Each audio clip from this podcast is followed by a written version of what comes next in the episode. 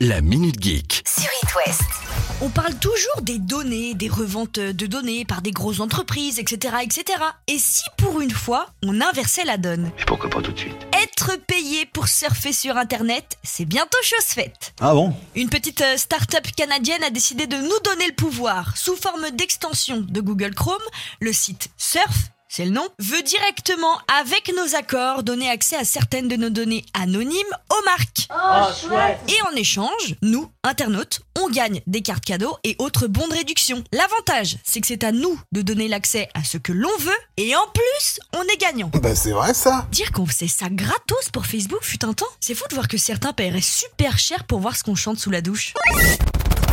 Vous avez entendu parler de l'avion de Bernard Ah non, évidemment non. C'est un compte Instagram qui répertorie toutes les fois où le patron de LVMH, aka Bernard Arnault, prend son jet privé pour faire un trajet. Bravo Très drôle, bravo Et ce compte, il est très intéressant, puisque depuis les données publiques du site Open Sky Network, on apprend que notre cher Bernard s'amuse à faire des Paris-Nice en une heure de trajet pour un bilan carbone équivalent à 3,2 tonnes de CO2. Ça dépasse tout ce que j'ai pu imaginer. Pire encore, le 28 mai dernier, Monsieur Arnaud a estimé nécessaire de prendre son jet pour un trajet de 10 minutes. Ah, c'est une blague, hein.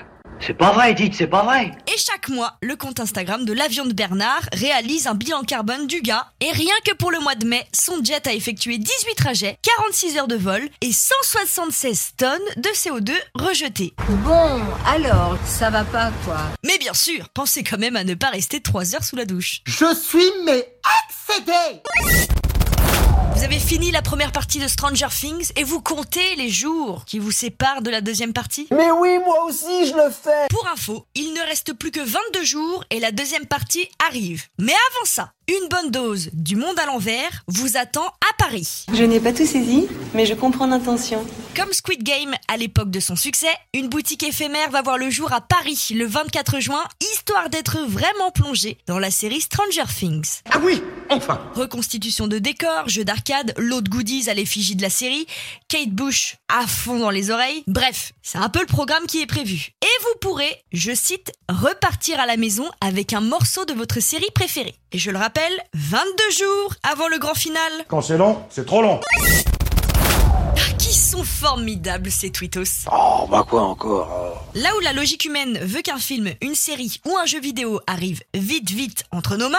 les utilisateurs de Twitter, eux, veulent quelque chose de bien fait, au détriment du temps. Ici, on prend le temps de bien faire les choses. C'est le cas notamment pour Sonic.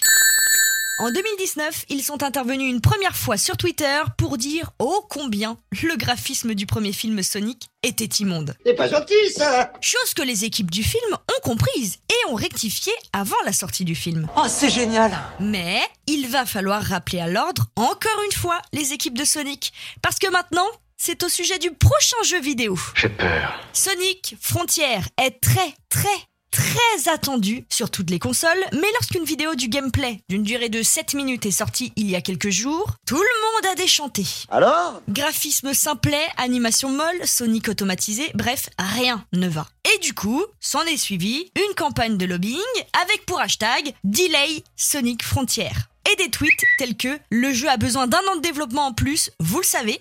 Nous n'avons pas besoin de jouer cette année. S'il vous plaît, faites votre possible pour que le jeu soit le meilleur possible. Et pour finir, si on peut pousser une entreprise à corriger un film, on peut pousser ces gars à corriger leur jeu.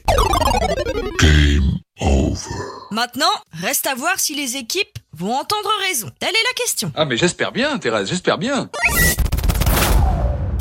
La Minute Geek À retrouver en podcast sur itwest.com et sur toutes les plateformes.